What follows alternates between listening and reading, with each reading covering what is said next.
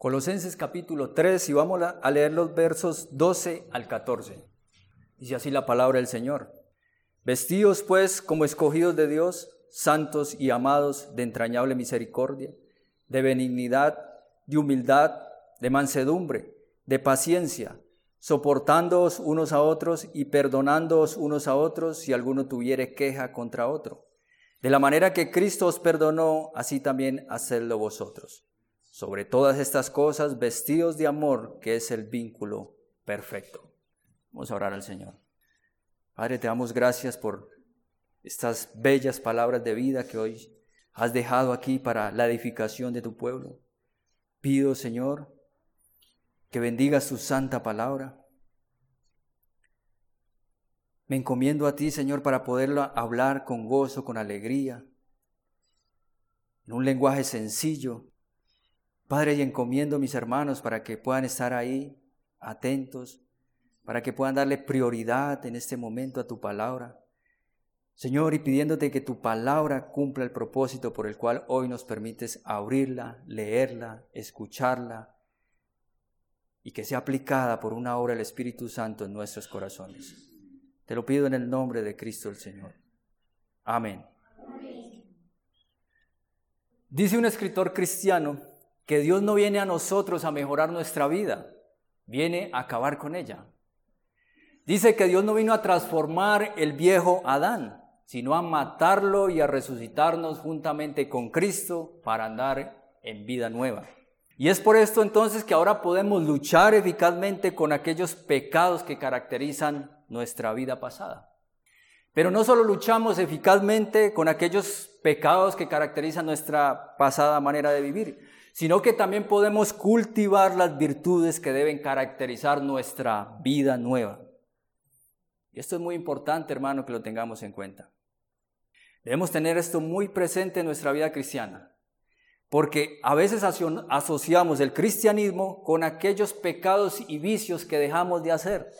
Pero la idea de cristianismo y santidad que plantea la Biblia va mucho más allá.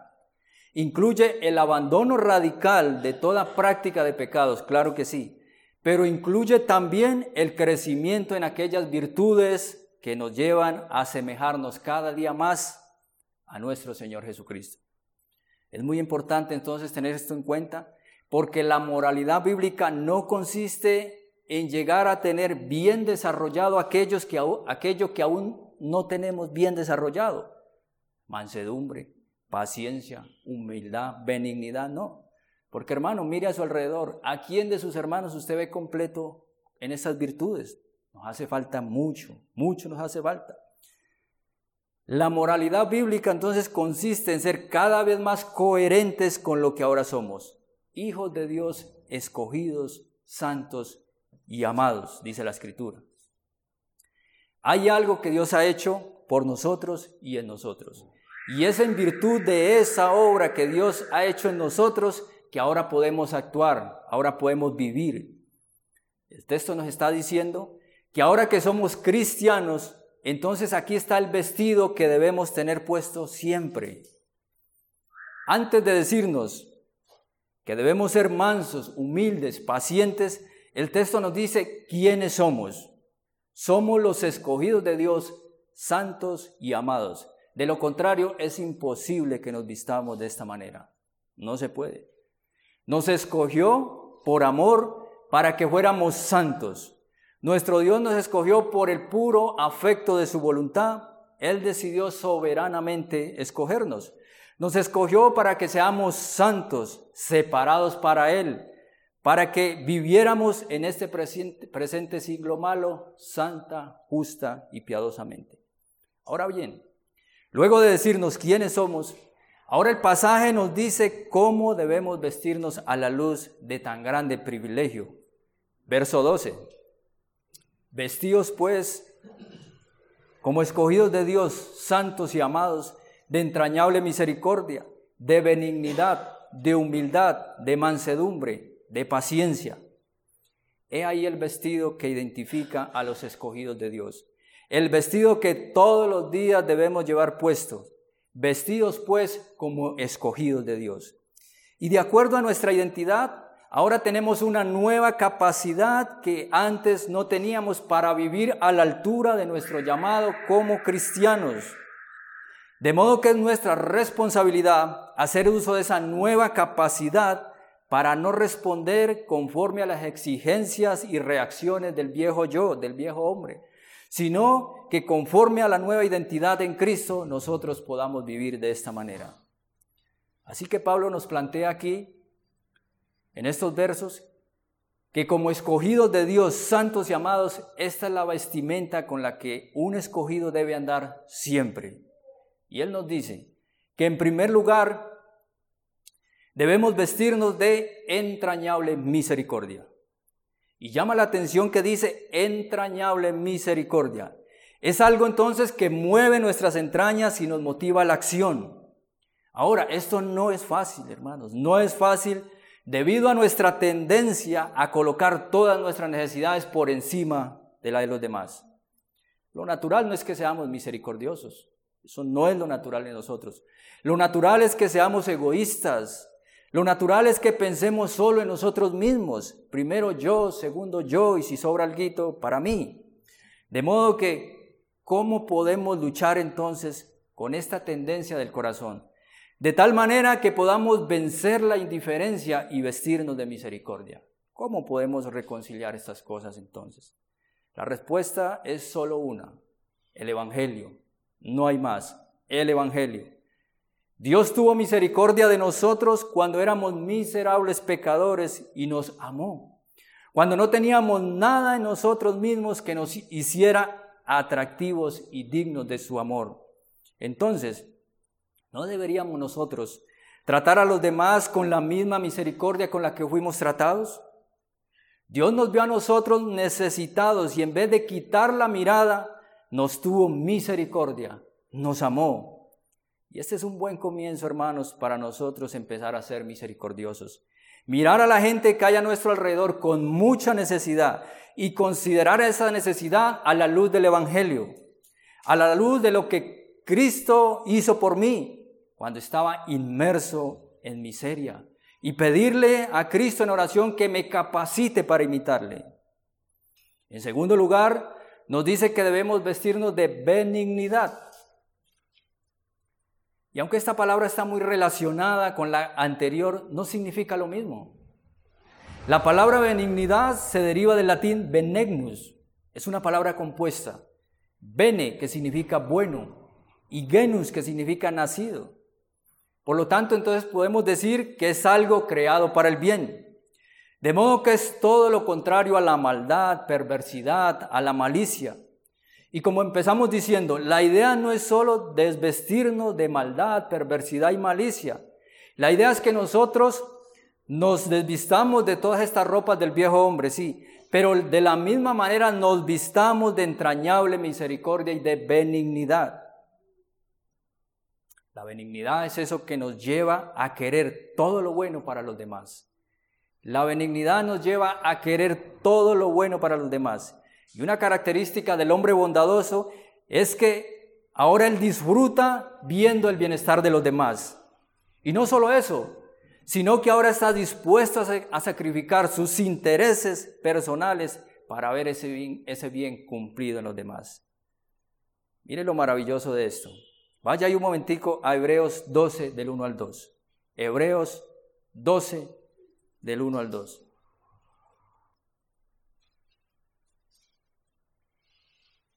Hebreos 12, versos 1 y 2.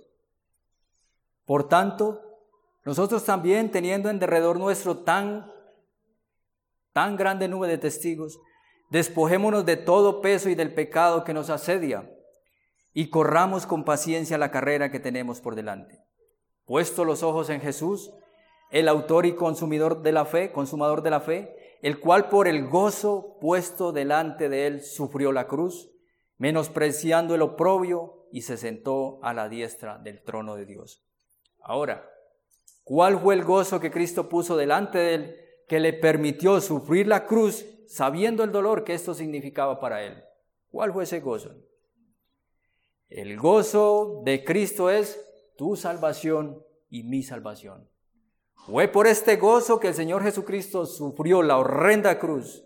He ahí, hermano, la benignidad. He ahí la benignidad. Lo bueno para los demás. Aquel que cumplió lo que se, se propuso hacer, renunciando a todo lo que él era para hacernos bien. No buscó sus propios intereses. Por eso se dice que cuando Cristo iba rumbo a la cruz del Calvario, en un hombro llevaba la cruz y en el otro hombro llevaba el libro de la vida, en el cual estaban escritos todos los nombres de aquellas personas por las cuales él iba a morir. Y si a ti se te ha dado fe para creer en ese glorioso Cristo, es, es porque tu nombre estaba escrito en ese libro. Cristo puso ese gozo delante de él y por ese gozo sufrió la cruenta cruz. En tercer lugar, dice que debemos vestirnos de humildad. Hay muchos conceptos errados acerca de la humildad. Hay personas que piensan que ser humilde es decir todo lo malo de nosotros mismos. Un fallecido escritor decía, tú vas a ver si, si conociste a un hombre verdaderamente humilde, no porque dice cosas malas de sí, sino porque no dice nada de sí mismo. Porque hasta en el hablar cosas malas de nosotros mismos, muchas veces hay orgullo detrás de todas estas cosas. Todo esto bajo el rótulo de yo soy transparente. El humilde no vive centrado en sí mismo, hermanos. La humildad es la actitud de la mente que nos lleva a vernos tal cual somos, pecadores salvados por la gracia de Dios en Cristo el Señor. El hombre humilde es aquel que sabe que todo lo que él es y todo lo que tiene, con lo cual puede bendecir al pueblo de Dios y servir a la expansión del reino de Dios, le ha sido otorgado, le ha sido dado de pura gracia. Es por eso que Pablo dice, escribiendo a los Corintios en su primera carta, en el capítulo 15, verso 10, pero por la gracia de, Dios soy lo que soy, y su gracia ha sido, no ha sido en vano para conmigo. Pablo dice, es verdad que he trabajado mucho para el reino de Dios, pero es la gracia de Dios en mí. Contrario a esto, el hombre orgulloso no solo es aquel que se cree superior a los demás, sino que también piensa que todo debe girar en torno a él. Mis dificultades, mis intereses, mis problemas, mis deseos, orgullo y egocentrismo. Las personas que viven continuamente pendientes de su propia dignidad y de su propio enaltecimiento, pasan por la vida esperando que todo el mundo viva en función de ellos. Una persona que vive así inevitablemente va a llenar su corazón de amargura, va a llenar su corazón de envidia y de resentimiento. Pero los ciudadanos del reino de los cielos son distintos. Ellos consideran a los demás como superiores a ellos mismos. El problema del orgulloso es exactamente lo contrario. Ellos se consideran superiores a todos los demás. El yo siempre está por encima de los demás. Así que, hermano y hermana, que si tú quieres crecer en el camino de la humildad, he aquí la clave. Mira a Cristo. Nuestro mayor ejemplo es Cristo. Mire lo que dice Filipenses capítulo 2, versos 5 al 8. Haya pues en vosotros este sentir que hubo también en Cristo Jesús, el cual siendo en forma de Dios, no estimó el ser igual a Dios como cosa que aferrarse sino que se despojó a sí mismo tomando forma de siervo, hecho semejante a los hombres, y estando en la condición de hombre se humilló a sí mismo, haciéndose obediente hasta la muerte y muerte de cruz. Cristo es nuestro mayor ejemplo de humildad y demanda de sus escogidos, santos y amados, humildad. Dios toma tan en serio este asunto de la humildad que Él dice en su palabra que Él resiste a los soberbios. Tú quieres mantener a Dios alejado de tu vida, cultiva el orgullo, cultiva una vida centrada en ti. Dios resiste a los soberbios. Ahora, tú quieres tener a Dios cerca de ti, dice la escritura que Él da gracia a los humildes. De manera que debemos vestirnos de misericordia, vestirnos de benignidad, vestirnos de humildad. Y ahora en cuarto lugar, debemos vestirnos de mansedumbre. Y esta es otra de las, de las virtudes que ha sido mal entendida. Cuando las personas piensan en alguien manso, inmediatamente lo que viene a su mente es una persona débil, sin capacidad de decisión, sin convicciones personales que defender. Pero nada de eso caracteriza a un hombre manso. De Moisés, por ejemplo, dice la escritura que era el hombre más manso sobre la tierra. Pero a la vez este hombre era un varón de coraje y decisión. No solo se opuso a la ira del faraón, porque sabía que Dios estaba con él, claro está, sino que durante 40 años tuvo que guiar a un pueblo rebelde y duro de corazón. Ahora, nada de esto se compara a nuestro excelente ejemplo de mansedumbre como lo es nuestro bendito y glorioso Salvador Jesucristo. Él mismo dice en Mateo 11:29, aprended de mí que soy manso y humilde de corazón y hallaréis descanso para vuestras almas. El Señor dice aquí que el descanso del alma es para aquel que es manso y humilde.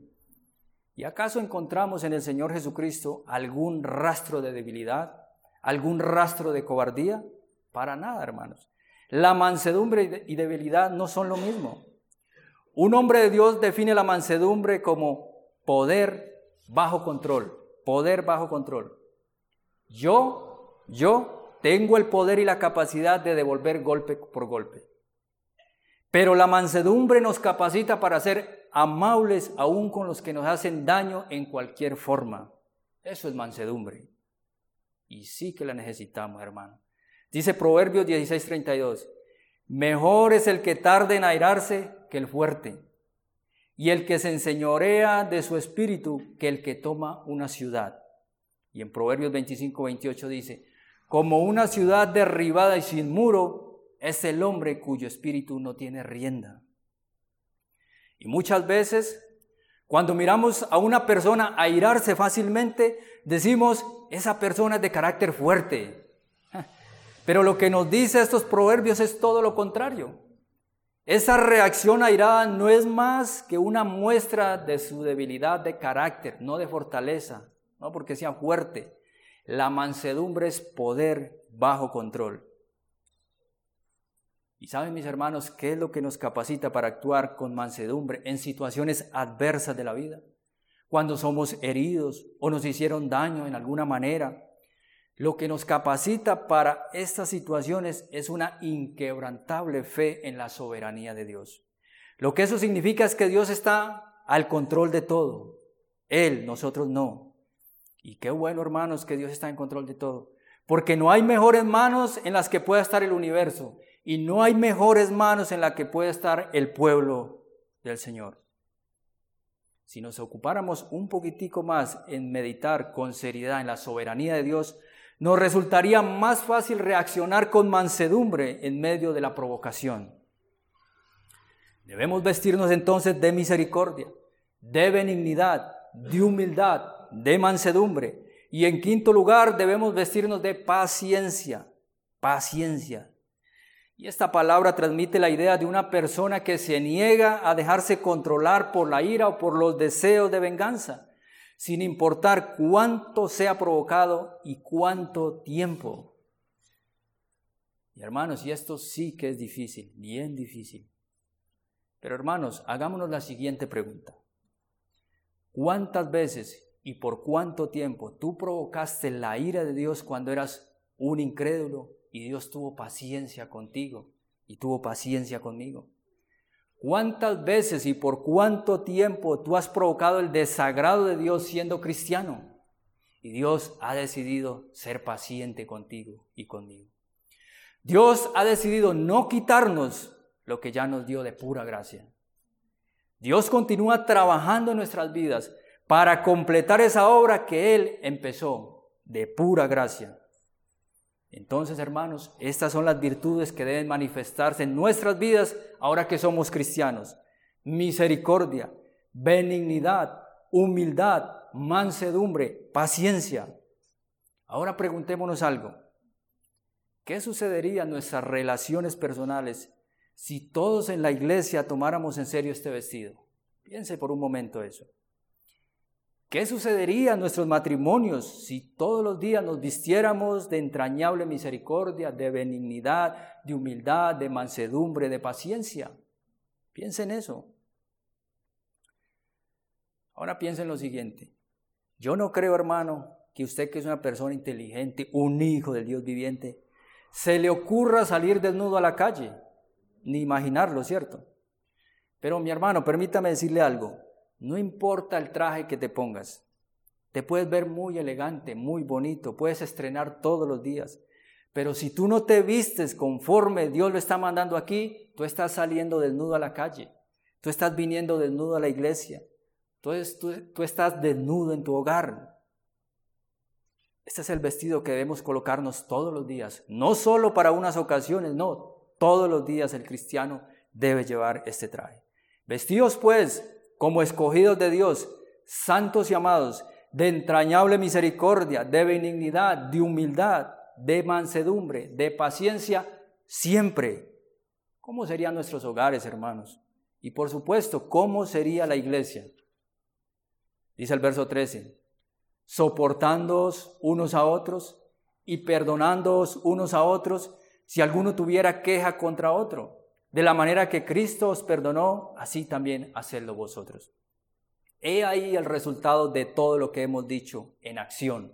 He ahí el Hijo de Dios con el vestido en acción, soportándoos unos a otros y perdonándoos unos a otros si alguno tuviere queja contra otro. De la manera que Cristo os perdonó, así también hacedlo vosotros. He ahí todo lo que hemos dicho en acción. Cristo se hizo hombre y luego murió en una cruz. No para que un grupo de personas pudiera ser salvos y pudiera ir al cielo cada uno por su lado, sino para formar una nueva comunidad, la iglesia, que pudiera reflejar cada vez más el carácter de Dios. Por eso Pablo dice en el verso 11, donde no hay griego ni judío, circuncisión ni, incircuncisión, bárbaro ni excita, siervo ni libre, sino que Cristo es el todo y en todo. Cristo es el todo y en todos. Todas las barreras que la sociedad se ha encargado de construir para separar a los hombres entre sí fueron derribadas por el cristianismo. Ahora Cristo es el todo y en todos. No importa cuál es tu raza, nacionalidad, estrato social, Cristo es el todo y en todos. Tu identidad ahora es cristiano, cristiano. Ahora hay algo que tenemos que dejar bien claro aquí. Esto no quiere decir que en la iglesia no vayan a surgir problemas. No quiere decir eso.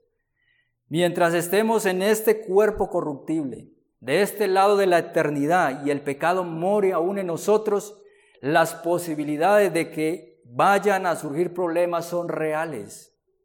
Por eso Pablo aclara en el verso 13, dice, si alguno tuviere queja contra otro, es algo que muy probablemente va a suceder. Vamos a tener quejas. La diferencia, hermanos, es que ahora nosotros vamos a poder lidiar con esos problemas de manera muy diferente como el mundo lo hace. Nosotros no solo tenemos los recursos para soportarnos unos a otros, para perdonarnos unos a otros, sino que también tenemos el ejemplo más asombroso que nosotros podemos imitar y la motivación más poderosa que puede movernos a hacer esto. De la manera que Cristo os perdonó, así también hacedlo vosotros. Hermanos, ¿y cómo fue que Cristo nos perdonó? Él lo hizo de pura gracia, nos perdonó de pura gracia. De manera, mis hermanos, que esto significa que cuando somos ofendidos, no debemos concentrarnos en el agravio del ofensor, sino que cuando somos ofendidos debemos enfocarnos en esa bendita gracia por la cual fuimos perdonados. Ay, hermanos, sí que necesitamos el Evangelio, sí que necesitamos el Evangelio para esto. Dice Efesios 4, versos 31 y 32. Quítese de vosotros toda amargura enojo, ira, gritería y maledicencia y toda malicia. Antes sed benignos unos con otros, misericordiosos, perdonándoos unos a otros, como Dios también os perdonó a vosotros en Cristo. El capítulo 5, versos 1 y 2 dice, Sed pues imitadores de Dios como hijos amados, y andad en amor, como también Cristo nos amó y se entregó a sí mismo por nosotros, ofrenda y sacrificio a Dios en olor fragante. ¿Saben qué significa esto? que el perdón de Dios fue sumamente costoso. Para que Dios pudiera perdonarnos, Él tuvo que hacerse hombre y morir en una cruz en nuestro lugar, ofrenda y sacrificio a Dios. Y ahora Pablo nos está diciendo, he ahí el ejemplo que ustedes tienen que imitar. He ahí el ejemplo. Nosotros ahora somos la iglesia amada de Dios, los hijos amados de Dios. No podemos olvidar ni por un momento lo que ese amor le costó. ¿Qué debemos hacer los favorecidos de ese amor? Andar en amor, andar en amor. Por eso es que Pablo dice en el verso 14, que por sobre todas estas cosas vestidos de amor, que es el vínculo perfecto. Es el amor de Cristo lo que mantiene la unidad en la iglesia, porque es el amor lo que hace posible que seamos misericordiosos, benignos, humildes, mansos y pacientes. Es decir, es el amor lo que cada vez nos hace más semejantes a nuestro Señor Jesucristo. Porque al final de todo es de eso lo que se trata este asunto, de ser como Él. Por eso Pablo también dice en Romanos 13, verso 14, vestidos del Señor Jesucristo. Vestidos del Señor Jesucristo. Y vestirse del Señor Jesucristo es vestirse de todas esas virtudes y mucho más de los que la Escritura menciona. Nuestro Señor Jesucristo es nuestro modelo. Es de Él que se trata todo este asunto, de Él. Ahora, Cristo no es solamente el modelo.